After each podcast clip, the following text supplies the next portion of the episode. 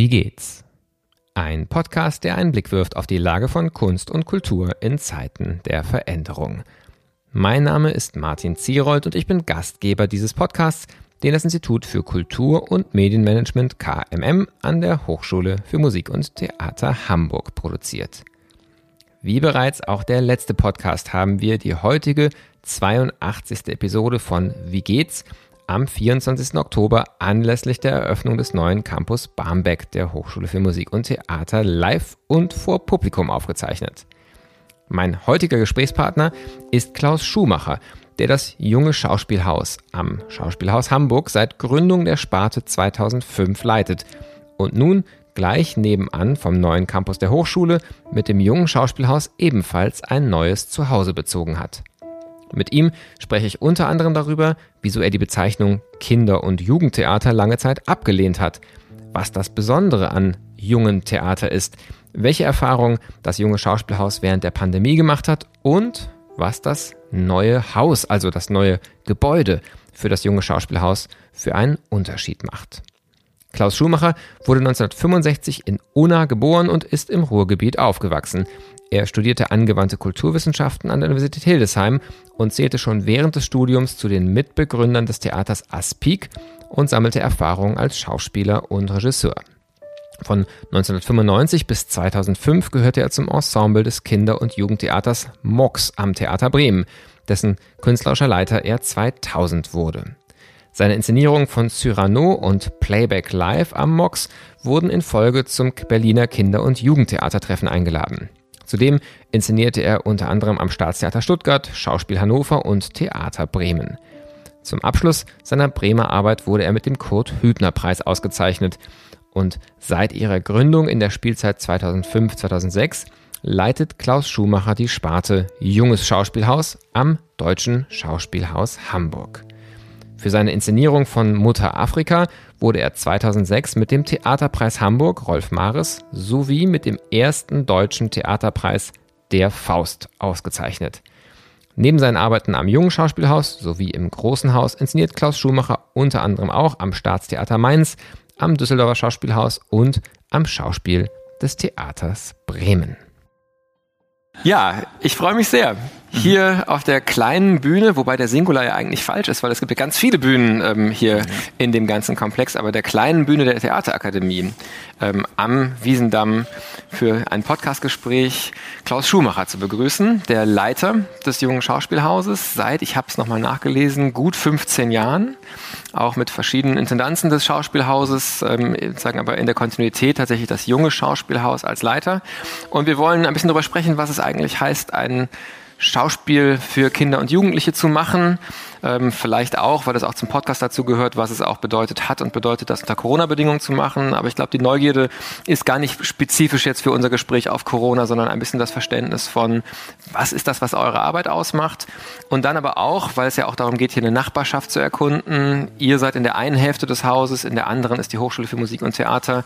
Was heißt es eigentlich nochmal, an einem neuen Ort zu sein und diesen Ort als Gebäude ähm, zu erkunden und dann aber auch den Ort in seiner Nachbarschaft zu erkunden. Also es gibt vieles zu besprechen. Ich freue mich sehr, dass du dir die Zeit nimmst. Und ähm, die erste Frage ist aber erstmal auf einer ganz anderen Ebene. Die erste Frage im Podcast ist immer die gleiche. Lieber Klaus, ja. wie geht's? Ja, ich freue mich hier zu sein. Erstmal vielen Dank für die Einladung und äh, mir geht's gut. Ich äh, habe äh, schon zwei Premieren äh, feiern dürfen in einem neuen Gebäude. Das Problem an, an so einem Gebäude ist ja, wenn dort nichts stattfindet, ist es unheimlich leer. Es ist nicht nur ein leer, sondern es ist richtig leer leer. Man muss es mit Sinn füllen. Und äh, dieser Sinn entsteht äh, äh nicht nur allmählich, sondern ziemlich vehement, gleich mit der Eröffnungspremiere. Wir haben Making of Sophie Scholl gemacht, eine Filmsimulation. Wir sind, die, äh, wir sind der Erwartung äh, nicht gefolgt, dass wir mit einem Theaterstück beginnen, sondern wir haben mit Dreharbeiten begonnen. Wir haben das etwas unterlaufen es ist natürlich alles theatral und äh, das, daraus hat sich eine schöne Situation ergeben, dass die Zuschauer durchs ganze Gebäude gehen konnten und verschiedene Stationen des Dramas erleben äh, äh, konnten. Das war erstmal eine sehr ähm, beglückende Premiere, eine 2G-Premiere, volles Haus, äh, feierwillige und freundliche Menschen, die uns äh, begleitet haben über die Jahre und jetzt mit uns feiern, dass es losgeht. Ähm, die zweite Premiere fand gestern Abend statt und das ist ein wunderbares Kammerspiel äh, mit dem Titel Hitze nach einem Roman von Victor Justin, einem jungen französischen Autor und schon verbindet man das Gebäude mit Inhalt, mit, mit etwas, was dort stattfindet. Heute haben wir einen Tag der offenen Tür, sofern man das so sagen kann, Tag der offenen Tür in dieser Zeit. Äh, aber es sind viele Menschen da äh, und haben das, nehmen das Angebot sofort wahr. Und es ist wirklich von groß bis ganz klein, weil die Familien können ja die Kleinsten nicht zu Hause lassen. Das heißt, die Einjährigen sind auch mit äh, dabei. Es sind wirklich alle Generationen da das ist sehr beglückend irgendwie, äh, wenn das losgeht und wenn die Leute sich wirklich interessieren. Weil bis hierhin war es ja ein Bauprojekt äh, und jetzt ist es ein Theaterprojekt. Mhm. Das kann ich total nachempfinden, weil bei uns auch selbst der Einzug, der bei uns im April stattgefunden hat, hat sich immer virtuell angefühlt, weil man eigentlich die Umzugskisten auch dann in Isolation auspacken musste. Und ähm, jetzt eigentlich mit dem Semesterstart, das ist bei uns ein bisschen der Moment, wenn wirklich Studierende hier im Haus sind ja. und quasi drei Tage die Woche Seminare stattfinden, finde ich auch, da beginnt auf einmal das erst so, so richtig mit dem, mit dem Neustart. Ich würde da wahnsinnig gerne gleich mit dir weitersprechen, aber ich habe die Vermutung, dass wenn, wenn Zuhörerinnen hier im Saal oder auch später im Podcast junges Schauspielhaus oder vielleicht nochmal sogar mehr Theater für Kinder und Jugendliche hören, dass da sofort Bilder im Kopf entstehen, weil wahrscheinlich viele eigene Erfahrungen von wahrscheinlich vor langen Zeiten zum Teil haben mit Theater als Kind und als Jugendliche. Ich höre da so ein bisschen Linie 1 Skripstheater, das ist eine ganz, ganz spannende Erfahrung gewesen. Ich höre aber auch Schauspielhaus Wuppertal mit der Schule ähm, ins Weihnachtsstück gegangen, was mal schöner und mal nicht ganz so äh, begeisternd war. Und ich frage mich einfach, wenn du heute erklärst, so was macht für dich Schauspiel aus, was für Kinder und Jugendliche ist? Sind das die Themen, sind das die Schauspielenden, sind das die Arten der Inszenierung? Wahrscheinlich ist es all das ein bisschen und vielleicht lässt sich es aber auch gar nicht sagen. Aber wie würdest du es jemandem beschreiben, der jetzt vielleicht entweder ganz starke Stereotype schon im Kopf hat oder sich gar nichts vorstellen kann? Was, was macht ihr eigentlich? Ja, wir haben ein bisschen Zeit, deshalb versuche ich es doch etwas genauer zu beschreiben, weil wir äh, ein gutes Beispiel ist vielleicht, dass wir äh, in den ersten fünf Jahren ein Dogma äh, uns gegeben haben, das Wort Kinder- und Jugendtheater nicht auszusprechen, äh, sondern zu sagen, wir sind das junge Schauspielhaus. Wir machen, äh, wir, äh, wir äh, gründen ein, äh, ein Theater, eine Marke, wo junge Lebenswelten erzählt werden, junge Perspektiven äh, äh, gesehen werden äh, für alle für alle Generationen. Es ist so wichtig, dass auch 60-Jährige begreifen, was ein 13-Jähriger denkt, was ein 5-Jähriger denkt äh, äh, oder eine 8-Jährige. Äh, das, ist, das ist einfach äh, etwas, mit dem wir uns mehr befassen sollten. Deshalb sind alle geladen. Wir haben natürlich einen Auftrag, auch am Vormittag zu spielen und da spielen wir vorwiegend für Schulklassen äh, und Gruppen. Und diesen Auftrag mögen wir total gerne und den nehmen wir sehr gern wahr und der wird in Hamburg auch gut angenommen. Äh, und auch da äh, ähm, geht es darum äh, ähm, zu erzählen, wenn du etwas erlebst in der Welt, du bist nicht allein damit. Ähm, das ist hier eine Versammlung, wo wir darüber sprechen können. Und die Geschichten müssen so gut sein, dass sie einerseits Extreme beleuchten, andererseits immer bei dir selbst landen immer beim, beim äh, ähm, Zuschauer selber etwas auslösen, was sagt, das kenne ich, das bin ich. Das habe ich auch schon mal erlebt. Das möchte ich nie wieder erleben, was der da gerade durchmacht, was die da gerade durchmacht. Oh, ich mag die Figur so und so weiter. Äh, Im Andocken an eine Figur etwas zu erleben, wo ich über mich selber nachdenken kann. Und das Verblüffende ist, dass das nie aufhört. Äh, wenn wir auf der Couch liegen beim, beim äh, Psychoanalytiker, reden wir so viel über Kindheit. Wir, wir betrachten so sehr die Zeit, in der wir uns gegründet haben, in der wir uns erfunden haben. Und äh, deshalb äh, sehe ich sehr viele Erwachsene, vor allem an ernsten Stellen im Publikum weinen.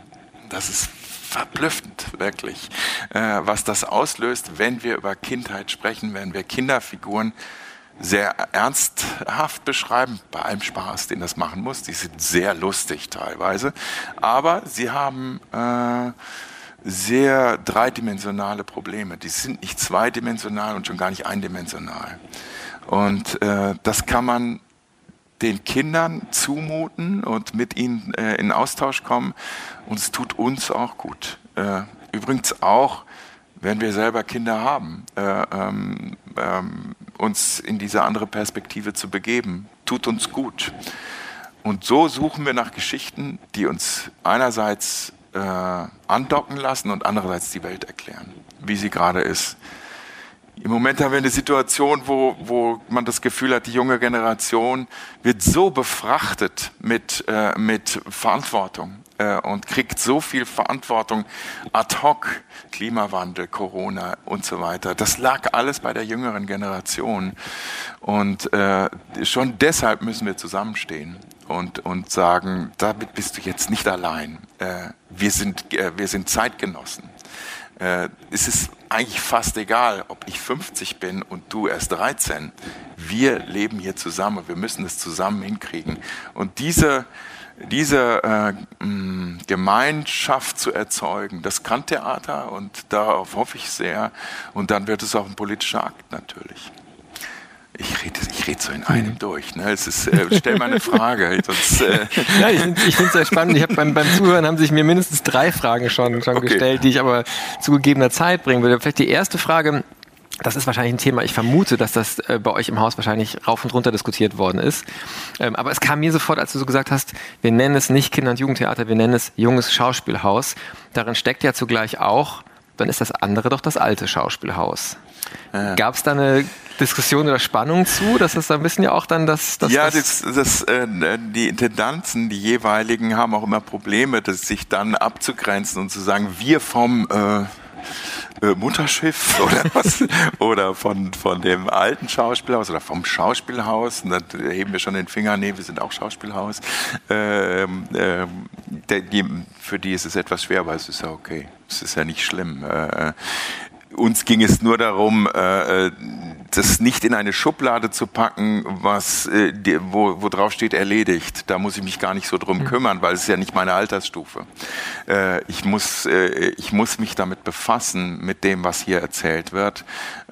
und das ist nicht nur für die Jüngeren auch wenn wir das, wenn wir, wenn wir viele Veranstaltungen, hatte ich schon erwähnt, ja. haben, wo vorwiegend Jüngere, Jüngere drin sitzen. Aber die beglückendsten Momente sind tatsächlich zwischen den Generationen. Die, das erlebe ich so, äh, dass ich das Gefühl habe, ja, ja, jetzt macht eine 15-Jährige zusammen mit ihrer, ich sag jetzt mal 60-jährigen Tante oder Großmutter äh, eine gemeinsame Erfahrung. Die haben was zu erzählen jetzt. Die gehen nach Hause und reden über etwas. Ja, das finde ich schon mal ganz gut, äh, weil sie müssen zusammen diese, die Welt beschreiben mhm. und auch beschreiben lernen natürlich. Ne? Und dazu gibt das Theater immer einen schönen Anlass, finde ich. Wenn man gute Figuren hat, wenn man gute Geschichten hat, die das erfassen, mhm. was uns gerade umtreibt und also sagen, wir kommen gleich sicher nochmal zu, zu inhaltlicheren, tieferen Fragen. Am Anfang ähm, finde ich aber ganz spannend, auch so ein bisschen einfach auf die, die Publikumsstruktur zu gucken, weil du beschreibst ja gerade sozusagen, das war euer Wunsch, dass es sozusagen über die Generationen hinweg und eben gerade auch wirklich ältere Menschen sagen, ich interessiere mich auch für die jungen Themen eigentlich, für mhm. das, was gerade sagen, für junge Menschen relevant ist und verhandelt wird. Passiert das auch oder in welchem Maße passiert das? Also wie ist so eure Publikumsstruktur? Klar, jetzt nicht bei den Vorstellungen um 10.30 Uhr, sondern bei den offenen Abendvorstellungen oder Nachmittagsvorstellungen am Wochenende. Das kann ich sagen. Gut, die, die letzten anderthalb Jahre bilden die Ausnahme, muss man sagen, weil wir viele andere Angebote machen mussten, die auf anderen Wegen funktioniert haben oder auch mal nicht funktioniert haben, muss man auch ehrlich zugestehen. Ähm, wenn, aber wenn ich die, die, die längere Erfahrung betrachte, kann ich sagen, ja, das findet immer statt. Und äh, ähm, das, das sozusagen das ältere Publikum genießt das sehr, äh, äh, diese, diese jüngeren Zuschauer mitzuerleben, aber auch die jüngeren Figuren und Perspektiven und äh, Sichten auf, äh, auf Problemstellungen äh, kennenzulernen. Und wir hatten schon Vorstellungen, wo zwei Drittel äh, Ü60 drin saßen äh, und äh, da trifft sich auch was. Äh, das finde ich ganz interessant, weil man, je älter man wird, ja doch auch nochmal zurückblickt und, und äh, genießen das sehr. Zumal bei uns oft Geschichten eher konstru konstruiert wird statt dekonstruiert. Das ist auch etwas, was, äh, was Zuschauer durchaus mögen, äh, dass, dass wir nicht nur den postdramatischen internen Theaterdiskurs führen bei uns, sondern es geht wirklich sehr stark um Themen und Geschichten und Figuren, die sie verkörpern. Und äh, wir können die Probleme gar nicht lösen, aber wir können die Fragen vehement stellen oder wir können sie emotional stellen, wir können sie mit einer Liebesgeschichte verbinden, wir können sie mit einer Sterbegeschichte verbinden äh, und äh, äh schon docken sich ganz viele an. Das, äh, ja, das, das macht eigentlich jedem Spaß, glaube ich und erlebe ich so, ja. Also wir haben, wir haben tatsächlich wir spielen zur Hälfte vormittags, zur Hälfte im sogenannten Abend- oder Nachmittagsspielplan. Und das unterscheidet sich massiv. Nachmittags und abends ist es wirklich absolut durchmischt. Was ich spannend finde, du, du machst ja so ein bisschen auf auch das Universelle der Jugend eigentlich. Ne? Sagen das, äh, auch, auch wenn du sagst, so, auch die Älteren gucken sich ja nicht nur an, um ihre Enkel zu verstehen, sondern sie entdecken auf einmal was Eigenes wieder und entdecken was wieder, was in ihnen auch noch präsent ist. Das kann ich total gut nachvollziehen, auch sagen, selber Vater zweier Kinder zu sein. Ich habe ähm, wahrscheinlich so 10, 15 Jahre mich mit meiner Kindheit, Jugend fast nicht beschäftigt. Sobald man Kinder hat, erlebt man das alles ja auch in der eigenen Erinnerung wieder und entdeckt eben auch, wie präsent vieles ist. Und zugleich frage ich mich, das Universelle ist das eine. Aber zum Beispiel als Lehrer an einer Hochschule mache ich auch die Erfahrung, am Anfang denkt man ja noch, die Studierenden werden immer jünger und irgendwann merkt man, man selber wird einfach immer älter. Ähm, ja. Und ich fange auch an, langsam Erfahrung zu machen, dass tatsächlich so Generationenunterschiede mir auch sehr bewusst werden. Und ich auch sehr merke, dass eben bestimmte Erfahrungen, die für mich noch Bezugsrahmen sind, nicht funktionieren für eine Generation, die jetzt gerade studiert.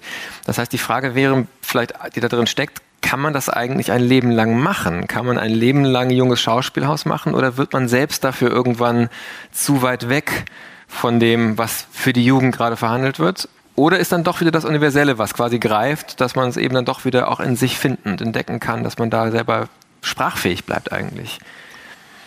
Ein Leben, also 15 Jahre sind ja noch, noch kein Leben, äh, aber ja es ist eine lange Zeit und natürlich verändern sich die Generationen. Gerade im Moment finde ich, äh, man wird irgendwann von der Corona-Generation sprechen, äh, äh sowohl bei Jugendlichen als auch bei Kindern. Äh, äh, ich habe das Glück, noch mal Vater von Zwillingen geworden zu sein, die jetzt in der Kita sind, wie die ihre Kita-Zeit erleben. Das ist absolut, das ist eine absolut prägende, wichtige Zeit. Die letzten anderthalb Jahre waren durchweg Ausnahmesituationen und das hätte ich ihnen gerne erspart äh, dass sie nur mit Erziehern zu tun haben, die Masken aufhaben etc. Das heißt, schon von daher ist, wird diese Generation wiederum ganz anders auf die Welt blicken, weil sie sich anders äh, der Welt genähert haben und äh, andere Problemstellungen äh, ähm, präsentiert kriegen, schon in jüngsten Jahren. Und das ist so... Ähm, äh, das ist etwas, was, äh, was sich äh, fluktuierend verändert, aber jetzt muss man auch sehen, dass, dass unser Betrieb sich auch fluktuierend verändert. Das heißt, wir haben jetzt schon die fünfte Schauspielergeneration bei den Jungen. Wir haben zwei ältere Schauspieler, die, die den Weg mitgehen, den ich gehe. Wir haben aber vier junge Positionen, die alle drei Jahre im Schnitt äh, wechseln und dann weitergehen an andere Theater. Das ist für SchauspielerInnen der normale Weg, äh, dass, man, dass man die erste Station nimmt und nach drei Jahren eine nächste sucht. Muss auch irgendwie so sein und ist für uns ganz günstig eigentlich, weil wir immer in die Situation kommen, mit dem Team, was da ist, zu arbeiten. Und äh, schon hat man die nächste Perspektive, schon hat man den Gedankensprung in eine nächste Generation. Und das äh, muss ich mitgehen. Und ich muss mich aber auch professionell damit befassen, natürlich. Ich muss auch Studien lesen oder, oder Bach äh, Zeitung lesen oder, oder Podcasts hören oder äh, was auch immer, äh, um meine Profession gut ausüben zu können. Ähm, das Einzige, was sich verändert, ist vielleicht die, die, die, die Aufgeregtheit beziehungsweise die Gelassenheit, die man ein bisschen äh, ausbildet im, in der Auswahl von, von Stoffen und äh, KollegInnen, die, die dazukommen und mit uns daran arbeiten. Mhm. Ich finde eine Sache, die auch noch in deinem allerersten, so allerersten Erläuterung drin steckte oder was, was für mich mitgeschwungen hat, ist, dass es eigentlich eine unglaubliche Verantwortung auch ist, ähm, spezifisch für junge Menschen Theater zu machen. Weil ich habe mal von einer Kollegin gesagt bekommen, ähm, die auch in der Hochschule unterrichtet und die sagte, ich finde es ein wahnsinniges Privileg, junge Menschen begleiten zu dürfen in der Phase, wo sie das erste Mal nicht mehr ihre Eltern sind, die das erleben. Aber wir in der Hochschule erleben das, was da passiert. Also sagen, den Einblick zu haben in eine Lebensphase, die sagen für, für in Familien so nicht zugänglich mehr ist. Ähm, und du bist ja quasi sagen in der Stufe davor auch schon aktiv, ähm, wo du aber auch gerade schon beschrieben hast, sagen, wie prägend eben dann doch auch nochmal dieses ganz junge Alter, das, die Schulerfahrung, Kita ähm, für, für Kinder und Jugendliche für das ganze Leben ist. Und ihr seid im besten Fall ja ein prägender Teil davon. Und wir wissen natürlich auch mit Blick auf unsere Kulturinstitutionen, ähm, seid ihr auch mit sozusagen die, die, die Weggabelung, an der sich entscheidet, ob das gute Erfahrungen sind und dann vielleicht Menschen auch sagen, ich entdecke da für mich einen Raum, der mich ein Leben lang begleitet oder eben eher die Erfahrung machen, da passiert irgendwas ganz Seltsames und es hat mit mir nichts zu tun und da muss ich auch nicht hin, wenn die Schule nicht hingeht. Also so doppelt habe ich das Gefühl, das ist äh, aus der Sicht vielleicht fast sogar eine, eine Bürde, davon befreit ihr euch bestimmt, aber, aber wie geht ihr damit um, so in so einem Moment, ganz prägend sein zu können. Also man steht ja auch oft im, äh, äh, auf der Probe oder, oder bei, bei der Entwicklung von Stoffen und sagt, äh, Leute, es ist nur Theater, bitte. äh, also äh, bitte kommt jetzt mal runter und äh, lasst uns weiter spielen, bitte. Wir, wir erobern, erobern uns ja spielend die Welt und dieses Spielen muss auch eine Leichtigkeit behalten. Die Begriffe riesige Verantwortung und Bürde, die würde ich ablehnen. Also das ist, äh, natürlich ist das schön, wenn man, wenn man schöne Erfahrungen vermitteln entwickeln kann. Und äh, das, das, das zielen wir auch, äh, also das ist auch das Ziel, ne? Äh, das, das, das soll auch so sein. Aber wenn wir es mit, mit, äh, mit Schwere verbinden, funktioniert gar nichts mehr. Wir müssen übers Spiel kommen, wir müssen über die Lust kommen, wir müssen über die Lust übrigens auch uns äh, zur Verfügung zu stellen äh, äh, kommen. Es gibt ja, äh, es gibt ja einen ganz wichtigen Schlüssel fürs Kunstmachen wenn ich mich nicht zur Verfügung stelle, dann macht es ja keinen Sinn. Also ich bin, ich, ich, halte ja kein Referat, wenn ich mich auf die Bühne stelle. Ich erzähle eine Geschichte, die von mir ausgeht, die durch mich hindurchgeht und mit meinem Gesicht äh, äh, sich weiterentwickelt. Und das muss mir Spaß machen und darauf muss ich Lust haben. Und wenn, wenn das mit zu zu ähm, großer Manschette äh, daherkommt, dann, dann dann wird es auch der Zuschauer, die Zuschauerin merken, dass, äh, dass hier irgendwas nicht ins Fliegen kommt.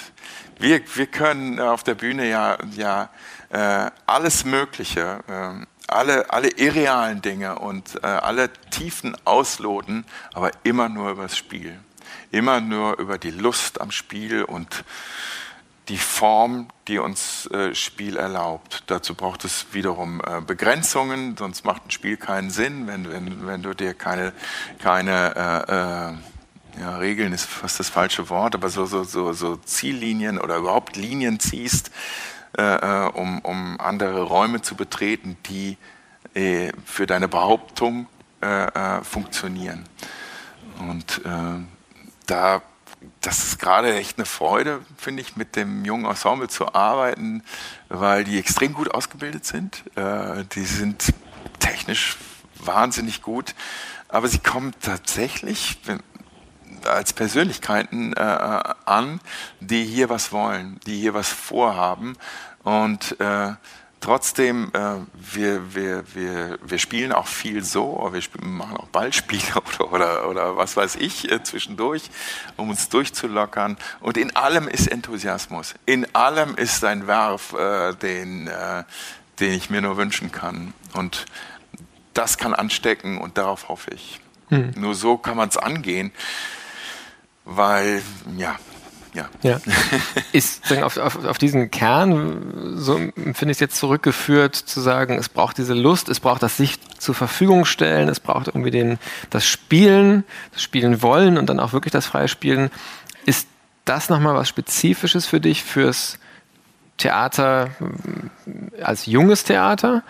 Oder ist das eigentlich der Kern von Theater per se und da gar kein großer Unterschied mehr, ob es jetzt junges Schauspiel ist oder Schauspiel mit anderen Themen oder anderen Zielgruppen? Das müsste man jetzt einen Schauspieler, eine Schauspielerin fragen, äh, äh wie sie. Aber du warst auch Schauspieler, ich oder? War auch Schauspieler und ich habe das immer sehr genossen. Äh, äh ähm, äh, die, die, Freiheit im Spielen. Ich habe das immer mit, mit, mit einem Flug verglichen oder mit, einem, äh, ähm, mit, mit einer Reise, die ich machen darf äh, für anderthalb oder zwei Stunden äh, äh, verglichen äh, und die nur ich machen kann. Das ist ein Privileg. Äh, Im Spiel äh, sich aufhalten, dafür bezahlt werden äh, auch noch und auch noch Resonanz zu erfahren. Resonanz ist so wichtig natürlich, weil in der Resonanz natürlich das Dritte erst entsteht. Also wenn wir über die Tribüne und die Bühne sprechen, dann geht es eigentlich weder um die eine noch um die andere Seite. Es geht immer um das Dritte, was aus diesem Gespräch, was, was zwischen diesen beiden Banden äh, äh, hin und her geht, äh, entsteht. Das Dritte, äh, ähm, was so schwer zu fassen ist, äh, was ein neuer Gedanke ist, vielleicht eine Erfahrung, die wir gemeinsam machen, vielleicht ein äh, eine Zuneigung, die wir entwickeln zu, zu Literatur manchmal auch, aber auch zu Figuren. Ja, das, äh, äh, das fand ich, das ging, ging immer über das Spiel und selten nur über den Kopf, sondern immer auch über den ganzen Körper. Was, was in wenigen Berufen möglich ist, ne? dass wir beides einsetzen und beides auch gebraucht wird. Äh, und das deshalb wehre ich mich so gegen die Worte Bürde hm. oder große Verantwortung, weil es, weil es so schwer macht, was, äh, was so viel Spaß machen kann. Und die, an diesen, diesen Spaß suchen wir auch ausdrücklich miteinander. Und ja. Hm. Ich denke gerade noch, aber das wäre vielleicht nochmal ein eigenes Gespräch, ähm, inwiefern zum Beispiel auch dieses dass man beides braucht, also seinen Kopf und den ganzen Körper, ähm, ob das nicht eigentlich beim Lernen und damit in Hochschulen auch genauso ist äh, und dass das auch ein Problem vielleicht manchmal vom hochschulischen Lernen ist, wenn es sich einfach zu stark nur auf den Kopf bezieht und den Körper so als also quasi das find, Ich finde, wir haben ja eine Lehrzeit hinter uns. Die letzten anderthalb Jahre haben uns das doch gelehrt, dass wir unsere Körper äh, nicht mehr äh, mm, zum, zum Thema machen konnten, auch als Künstler, äh, der, der Körper im Grunde nicht vorhanden war. Äh, wenn auch ein, ein mattes Bild, äh, ein zweidimensionales äh, im Kontakt oft zu sehen war, war es aber selten, es soll nicht esoterisch klingen, aber es gibt eine, eine, eine, einen Spüren im Raum miteinander. Es gibt ein, eine physische äh, einen physischen Kontakt, der was macht, der Sympathie erzeugt, der Antipathie erzeugt, der, der mich provoziert, der mich, der mich äh, in eine Ruhe bringt. Und all das äh, äh war, haben, mussten wir uns die letzten anderthalb Jahren wegsparen. Und äh, das hat so, so gefehlt. Also mir haben die Körper gefehlt, mir haben die, äh, äh, ähm, die mir hat die Körperlichkeit äh, in der Arbeit total gefehlt. Und wir haben wirklich Pläne geschmiedet und dit und dat, äh, bis, bis man auf die nächste Idee kommt. Aber wenn man nicht zwischendurch auch ins Spielen kommt, äh, äh, also es ist ja sowieso so, dass wir lauter Luftschlösser bauen, bevor wir mal anfangen. Aber so, so riesige Luftschlösser waren, dass, dass die eigentlich äh, die, die, die Statik nicht mehr stimmte. Also das, das haute nicht mehr hin, finde ich. Deshalb bin ich froh, dass es jetzt wieder ins Haptische, ins, ins Direkte, ins, in den Kontakt und die Resonanz geht. Mhm. Ich hoffe, ich mache mich verständlich, aber das ist, das ist einfach das Wesen von Theater. Äh, äh, wir, wir kommen nicht umhin, uns zu treffen und äh, das zu feiern und das zu genießen oder auch äh, wegzugehen mit einer Empörung. Das geht, das ist auch okay. Aber dort etwas zu erleben, was uns, äh, was uns wie eine Billardkugel weitertreibt. Mhm. Da, da, würde ich gerne einhaken, auch wenn das so ein bisschen quasi ein, vielleicht ein Seitenpfad ist, ähm, den ich so gar nicht geplant hatte. Aber im Podcast ging es immer wieder natürlich um die Frage, digitale Möglichkeiten und ähm, was sie bieten, was sie aber eben auch nicht bieten. Du hast jetzt gerade sehr betont, was sie vor allen Dingen eben nicht geboten haben. Ähm, habt ihr aus der Corona-Zeit was mitgenommen, wo du sagst, da ist schon auch eine Potenzialität in zum Beispiel digitalen Formaten oder auch in anderen Umgangsweisen mit der Schließung des Hauses? das Bestand hat, und zwar jetzt nicht nur einfach vielleicht als Kommunikationskanal, sondern auch künstlerisch für euch Bestand hatte, das was hat, was ihr mitnehmt? Oder ist das in eurem Feld wirklich eher so gewesen, dass ihr sagt, so, nee, es braucht wirklich diesen physischen Ort und eigentlich das, worum es ums geht, kann man nur da machen? Na, es war interessant, wie lange wir am physischen festgehalten haben und festhalten wollten. Wir sind ja dann in, in, den ersten Lockdowns, wo man noch in Schulen gehen konnte, haben wir das gemacht und haben dort äh, neue Stücke gelesen und sowas. Hauptsache, wir sind zusammen. Äh, selbst wenn die, wenn die, wenn das Publikum nicht mehr zu uns kommen darf, äh, dann gehen wir halt hin und und treffen uns dort und und äh, unterhalten uns über Texte und Themen äh, und so weiter. Und wir haben das sehr lange äh, versucht ähm, aufrechtzuerhalten. Irgendwann ging auch das nicht mehr und dann ging es ins Digitale mit mit Lesungen, aber auch Stückformaten und die haben mal besser, mal schlechter funktioniert. Ich glaube aber sagen zu können, dass bei dem zweiten, äh, dritten, vierten digitalen Format, äh, Format die Lust auf der Strecke bleibt. So war, sowohl bei den Akteuren äh, als auch bei den, äh, denen, die, die es äh, sich anschauen. Äh, aber die Lust ist ja das eine. Das andere ist, ist aber tatsächlich, dass man in bestimmten Themen auch stecken bleibt. Man kommt, man redet sehr viel darüber, was unsere Zeit prägt, das Digitale nämlich, äh, die, die Kommunikationskanäle, äh, die wir benutzen, äh, äh, die Social Media und so weiter. Äh, äh, darüber redet man in der Zeit wahnsinnig viel und da haben wir auch viel gelernt in dieser Zeit. Ähm, etwas für einen Moment waren wir auch alle mit den gleichen Maßgaben befasst äh, die, die, da, wo, wo wir anfingen, uns mit so, äh, sozialen äh, Netzwerken zu befassen, da waren andere schon seit zehn Jahren drin und gerade junge Menschen natürlich viel mehr als ich jetzt als, als äh, älterer Mann. Äh, äh und dass ich mich damit befassen musste, hat was Positives, natürlich. Und es hat auch Möglichkeiten und es erleichtert auch äh, ähm, äh, natürlich manchmal die Kommunikation oder erleichtert auch das Zusammenkommen, wenn man nur was kurz absprechen muss. Mhm. Ich glaube trotzdem, dass es, äh, mm, dass es uns auch ähm, was nimmt, wenn wir uns nur dort bewegen. Und äh, ich glaube, also wer, wenn nicht ich, äh, äh, sage natürlich, dass wir diesen Ort des Treffens, des, des physischen Zusammenkommens äh, brauchen äh, wir, wir, wir können nicht ohne. Und es wird auch keinen guten Effekt haben, wenn wir das total vermeiden, natürlich. Es wird uns äh, psychisch und physisch nicht gut tun. Hm. Also ich glaube, in meiner Wahrnehmung jedenfalls ist das wird auch eine Erfahrung, die ja gerade jetzt, wo wieder Dinge möglich geworden sind, spürt man erst die Erschöpfung dieser digitalen Zeit so richtig, weil man auf einmal das, was man immer meinte, wenn ich das wieder kann, dann mache ich das wahnsinnig viel, weil es mir so fehlt. Auf einmal könnte man und man merkt, wie anstrengend es sich anfühlt, weil so die Kraft weg ist bei ganz vielen. Das beschreibt haben und Rosa auch in, in einem ja. Gespräch, finde ich sehr schön, dass er sagt, so eigentlich, das ist nicht wie beim Durst, wo man immer durstiger wird, sondern irgendwann ist einfach die Energie weg und dann. Ja, genau. So, so ging es mir aus, finde ich eine gute Beschreibung. Und äh, äh ich, ich glaube, dass das. Ähm, hm, dass ich das auch totgelaufen hätte. Die Theater haben ja Angebote gemacht, noch und nöcher, und haben sich da drin auch neu erfunden.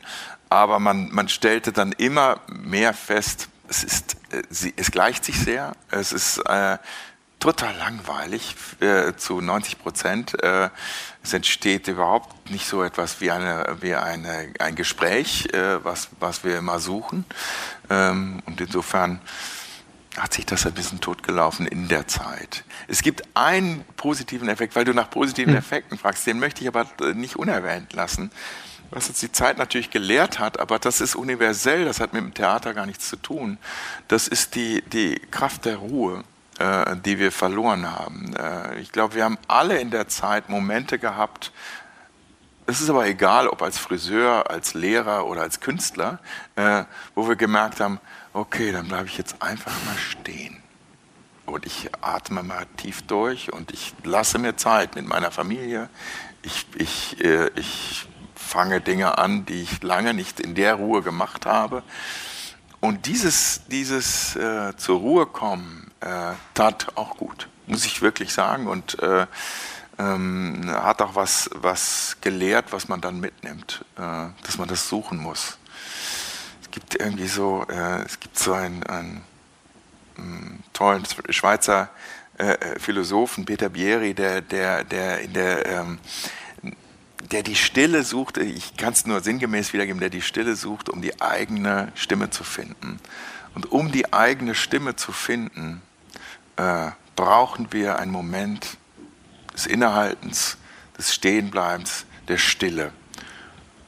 Und das finde ich eine wahnsinnig schöne Beschreibung. Und wir, wir neigen natürlich dazu, im Kulturbetrieb sehr umtriebig und von hier nach dort und ich habe noch eine Regie dort und ich muss doch noch da ein Gastspiel organisieren und den müsste ich längst mal angerufen haben und so weiter. Äh, in diesem ganzen, in diesem ganzen Business, was man so betreibt, vergisst man diese Suche manchmal. Und äh, die wünsche ich eigentlich jedem Künstler, dass, dass, äh, dass er sie kriegt, diese, diese Ruhe äh, zwischendurch. Ja, und äh, es lehrt vielleicht, dass wir weniger machen müssen. Hm. Deshalb. Ich finde dieses Bild, das, die Stimme finden, gerade ganz spannend, weil es passt für mich auch noch vielleicht sagen, auf zwei Ebenen zu, zu eurer Arbeit, wie ich sie mir vorstelle. Das eine ist, du hast ja gerade beschrieben, als was, was einfach künstlerisch notwendig ist, seine künstlerische Stimme auch zu finden und vielleicht auch zu entwickeln. Und du hast aber ganz am Anfang auch gesagt, es geht auch für euch darum, dass eben junges Schauspiel auch heißt, das Stimme finden, was man einfach an der Biografie in seiner Kindheit und Jugend tut. Rauszufinden, wer bin ich eigentlich, wer bin ich auch in Abgrenzung von anderen, was macht mich aus, das eben auch zu begleiten oder da ein Angebot zu machen und, und, einen, einen Ort zu bieten. Ähm, und du hast ja auch gerade schon so ein bisschen beschrieben, wie wichtig für euch in dem Zusammenhang eben auch ist, das als was Gemeinsames zu denken. Also quasi eure Arbeit und das, was irgendwie vielleicht klassisch Publikum heißt, dass daraus eigentlich was Drittes entsteht, was dann eben zusammengehört und nicht eine, eine Trennung hat. Ähm, und ich erlebe ja auch, sagen, wenn ich so schaue, was ihr macht, dass ihr eben auch nicht nur für junge Menschen oder für einen sagen, Publikum spielt, sondern auch die Bühne öffnet und junge Menschen spielen lasst. Ähm, das ist aber eine neuere Entwicklung, glaube ich. Ne? So welche, welche Rolle spielt für euch sozusagen auch dieses eine Stimme finden, auch indem man einen Raum gibt, wo die Stimme ausprobiert werden kann? Ja, schön. Äh, du müsstest es jetzt weiter beschreiben. Du kannst es sehr schön, finde ich. Äh, nee, die neuen Räume geben uns die Möglichkeit, äh, Leute einzuladen, um, um im Spiel äh, sich mit sich selbst zu befassen, aber auch eine Resonanz zu erfahren äh, mit dem, wie sie sich zur Welt äußern. Und dazu haben wir viele, können wir jetzt viele Angebote machen. Das heißt, wir machen zum Beispiel ein wöchentliches Training, äh, Theatertraining, wo Übungen gemacht werden, Wahrnehmungsübungen, äh, Theaterübungen, Schauspielübungen, äh, die, die äh, jeden weiterbringen und die ein zum Theaterspielen führen, so ein bisschen. Aber noch ohne, äh, nicht produktbezogen. Hier ist es absolut prozessbezogen und äh, konzentriert sich darauf, dass man eine gute Zeit miteinander hat. Äh, das ist einmal in der Woche und äh, es ist wie zum Tischtennis gehen. Äh, macht man einfach Spiele äh, und Schauspiele. Und ähm, dann haben wir eine Produktion, auf die ich mich total freue, im November jetzt, Listen to My Story. Wir haben tatsächlich in dem Fall zusammengecastet äh, Jugendliche, die besondere Geschichten über ihre Herkünfte zu erzählen haben. Und das wiederum in Tanz umsetzen. Wir haben einen, einen äh, äh, Choreografen gefunden, Tom Bünger, der, der diese, diese Arbeit schon lange macht und äh, zu wahnsinnig schönen Ergebnissen kommt. Äh, und wir werden im November ähm, zehn Jugendlichen dabei zuschauen können, aber auch zuhören können. Sie werden zwischendurch ihre Geschichten erzählen, die äh, von ihren Herkünften und von ihren Großeltern erzählen, von, von ihrem von Erinnerungsstücken und so weiter. Und ich weiß jetzt schon, dass ich äh, unbedingt äh, Taschentücher mitnehmen muss, weil die, was, weil die ein, ein, natürlich ein Pfund in der Tasche haben, äh, was ich, was wir brauchen. Wir müssen uns davon erzählen und schon sind wir uns näher schon erkennen wir uns da drin.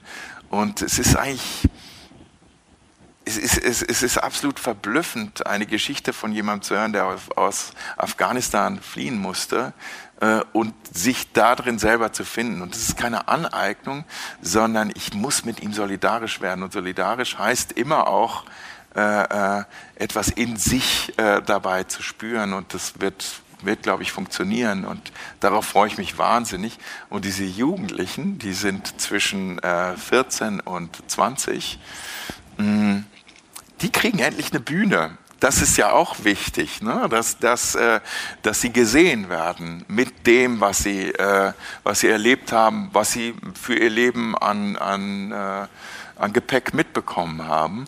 Äh, und das, das wird, glaube ich, eine sehr schöne Umsetzung.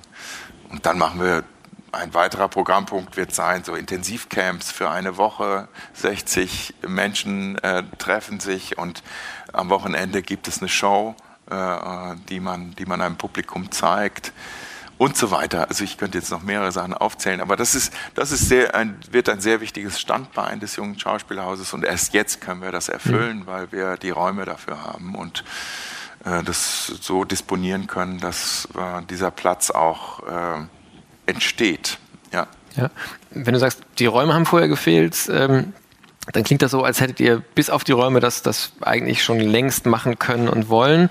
Zugleich hört sich mich das für mich auch nochmal an, nach, nach auch nochmal einer neuen Dimension in eurer Arbeit. Musstet ihr selber auch noch was anderes lernen oder war es wirklich einfach, dass der Raum, als er da war, da ging das dann auf einmal und es war aber eigentlich schon alles vorher da, ansonsten, was es, was es braucht für diese Art von Arbeit mit, mit jungen Menschen?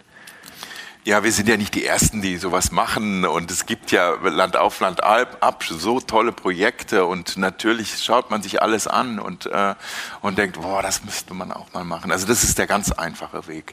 Der zweite Weg ist aber, okay, wir, wir machen Theater für, für äh, junges Publikum, junge Perspektiven erzählen wir, junge, junge hm, Protagonisten äh, äh, ähm, äh, Figuren äh, erfinden wir. Das ist das eine. Aber was ist eigentlich, wenn wir als sogenannte Erwachsene äh, äh, ähm, etwas erzählt bekommen von einer Zwölfjährigen, die, äh, die eine sehr eigene große Geschichte für sich hat? Ähm, was, was, was macht das? Und das, das, auch das sollten Erwachsene sehen. Auch das sollten äh, Menschen aus den verschiedensten Generationen sehen. Und es liegt total nah, das an einem Ort zusammenzubringen. Und ich hoffe, dass wir dafür ein Zentrum werden können, äh, mit den doch auch begrenzten Kapazitäten, die es wiederum hat. Ne? Also auch wenn wir jetzt ein größeres Haus haben, äh, es, ist, äh, es ist auch, hat auch Grenzen natürlich, äh, personell und so weiter ich, ich, spreche über die Grenzen, weil ich mich so freue, dass, weil, weil wir haben den Vorverkauf begonnen und es war innerhalb von zwei Wochen alles ausverkauft, für bis ins nächste Jahr. Das heißt, es gibt einen Riesenbedarf äh, äh für diesen Bereich und äh, es dringt auch immer weiter durch, vielleicht auch durch die Corona-Zeit, dass wir dieser Generation viel mehr Gehör schenken müssen und viel mehr anbieten müssen. Mhm. Ähm, Du hast mal an anderer Stelle gesagt, ähm, und das zeigt sich jetzt, finde ich gerade doppelt. Einerseits habt ihr die neuen Räume und die neuen Räume geben neue Möglichkeiten, wie zum Beispiel dieses einfach auch die Bühne geben ähm, und gemeinsam Dinge spielerisch äh, sich zu erarbeiten. Und es gibt ja auch nochmal diesen Moment, dass man das Gefühl hat, gerade geht wieder was los, weil einfach durch Corona neue Möglichkeiten, also wieder Möglichkeiten äh, zurückgewonnen werden. Ähm, und du hast an einer Stelle mal gesagt, es ist gerade so ein richtiger Neustart, als, fast als wäre man in einer neuen Stadt. Ja. Ähm, und das finde ich nochmal spannend, vielleicht auch zum Ende unseres Gesprächs, jetzt wenn du nochmal andeutest, ähm, was ist für dich anders hier in Barmbek? So, wie, wie, wie kommt dieses Gefühl, das ist eine ganz andere Stadt, in der wir uns jetzt finden? Ja, da muss ich auch nochmal auf ein, äh, ein äh, etwas Spezielles des Theaters äh, äh, zurückkommen. Theater wirkt immer regional, am Ort, an dem, wo du bist. Und äh, ähm, dadurch, dass wir jetzt eine halbe Stunde vom Hauptbahnhof entfernt sind, das ist für manche Altersgruppen meine Welt. Also das ist meine Reise in eine andere Stadt und die wird nicht so leicht unternommen, wo sie vorher leicht war. Und deshalb müssen wir auch hier erstmal regional wirken und äh, uns äh, finden. Äh, und wir haben ähm, in der Vorbereitung sehr viel äh, Partnerschulen und äh, andere Schulen in der Gegend hier gefunden, mit denen wir schon Absprachen getroffen haben, mit denen wir kooperieren wollen. Wir wollen hier äh, so etwas Schönes machen wie das Schultheaterfestival nächstes Jahr. Wir wollen hier mm, in Barmbek uns mit anderen Kulturinstitutionen verbinden und den ähm, äh, ähm, ein Netzwerk aufbauen, was von hier aus wirkt.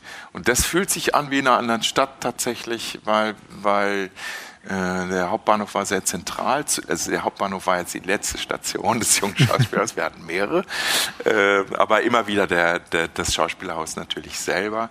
Äh, ähm, und der, der liegt sehr zentral und war, war insofern ähm, auch immer in einem so ein bisschen im, im Auge der Stadt, im, im, bildete so ein, so ein Mittelpunkt der Stadt, so einen zentralen Punkt. Und Barmbek ist äh, in, mit seinem Umfeld so vielfältig und neu für uns und irgendwie ideal, weil hier sehr viele Familien leben und sehr viele Schulen angesiedelt sind, dass wir uns auch mit diesem Publikum neu gründen müssen. Es ist wirklich ein Neustart. Also beim Theater ist ja das, das Schöne, dass wir uns immer wieder neu erfinden müssen. Eigentlich in jedem Projekt, aber auch in jeder Spielzeit.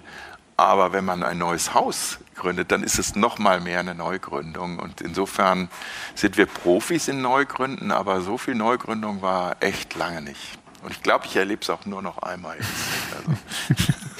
Wenn ihr jetzt sagen, schon komplett ausverkauft seid, das ist ja ähm, auch fast dann wieder eine doppelte Sensation. Einerseits, weil ich von keiner Einrichtung in Corona-Zeiten gehört habe, dass sie sagen, ihre Karten wirklich gerade ausverkauft für, für Vorstellungen losbekommt.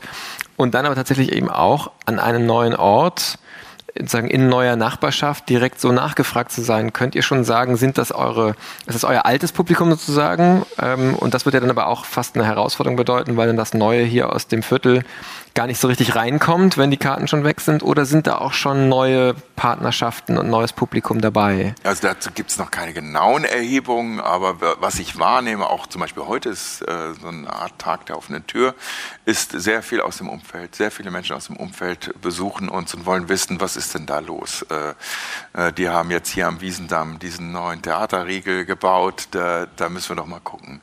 Super ist doch toll. Also ist auch für Barmbek wirklich schön, finde ich. Also ähm, das, weil, weil, weil das könnte ja ein Treffpunkt werden. Mal schauen. Ja. Wir müssen langsam zum Ende kommen, ähm, aber es ist ja auch, dass ich gerade ganz viel anfange in unserem Gespräch jetzt und äh, beim Podcast ist es so eine Idee, auch durchaus nach ein paar Monaten weiterzusprechen, um eben nicht so einfach ein Schlaglicht zu haben, sondern auch Prozesse verfolgen zu können. Wenn du also Lust hast und wir uns in ein paar Monaten nochmal verabreden, fände ich es ganz spannend zu hören, wie sich eure erste Spielzeit dann hier auch entwickelt hat. Die letzte Frage, ähm, die im Podcast aber immer noch gestellt wird, ist die Frage nach der Inspiration. Und ähm, du hast ja so ein bisschen schon gesagt, das gehört eigentlich bei dir zum, zum Berufsprofil dazu, dass du auch immer wieder gucken musst, so wo, wo kommen neue Ideen her, wo kommen neue Ansätze her.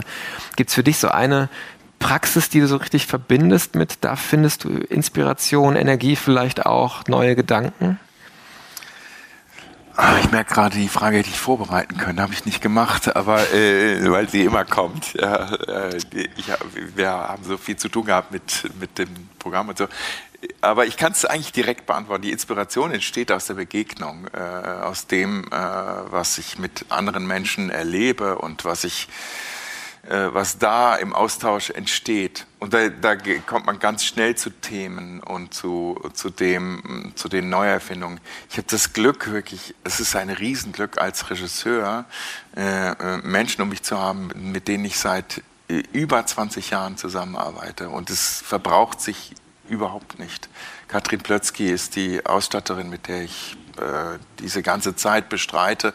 Und wir waren sehr viel unterwegs, auch in, äh, in Bremen unheimlich viel, in Stuttgart, äh, Hannover äh, und äh, in vielen anderen Städten. Und das, das ist irgendwie so beglückend, dass man aus dem, aus dem Gespräch mit jemand anderen, aus der Begegnung mit jemand anderen immer Neues äh, erzeugen kann. Und das ist keine Liebesgeschichte, das ist wirklich eine professionelle Partnerschaft, die natürlich ohne Zuneigung nicht funktioniert, aber äh, die, die immer Neues erzeugt.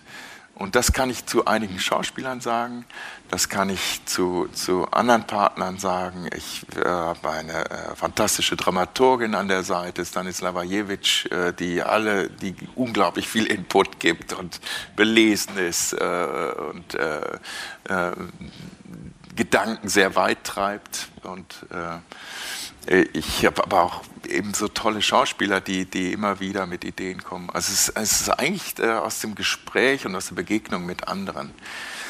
Und wenn ich das noch sagen darf, weil das ist, äh, wir, äh, weil ich das mit Studierenden äh, oft erlebe, dass das Leben natürlich auch Inspir Inspiration erzeugt, wenn man es gerne lebt, wenn man es gerne annimmt. Und ich habe fünf Kinder. Und das ist natürlich auch etwas, was immer Neues produziert und immer wieder fordert und mich körperlich natürlich an den Rand äh, bringt. Äh, aber äh, äh die fordern mich zu ständig neuen Gedanken, weil sie müssen weitermachen und sie müssen das Heft irgendwann in die Hand nehmen und ich möchte, dass sie es gut haben. Ich möchte, dass sie eine gute, einen guten Weg gehen dürfen äh, und so ungerecht die Welt ist, äh, aber mit denen muss ich darüber sprechen und das finde ich extrem inspirierend. Lieber Klaus, vielen Dank. Ja. ja. Danke, das war's.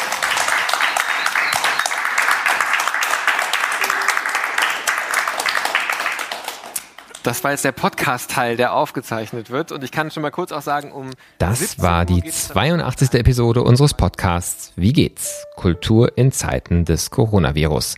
Links zum Gespräch gibt es wie immer auf unserer Website www.wiegehts-kultur.de. In einigen Tagen folgt der Abschluss unserer Live-Gespräche mit einer Episode mit Amelie Deufelhardt, der Intendantin von Kampnagel, die bereits zum dritten Mal bei Wie geht's zu Gast sein wird. Ich freue mich auf das, was kommt. Bis bald. Passen Sie gut auf sich auf.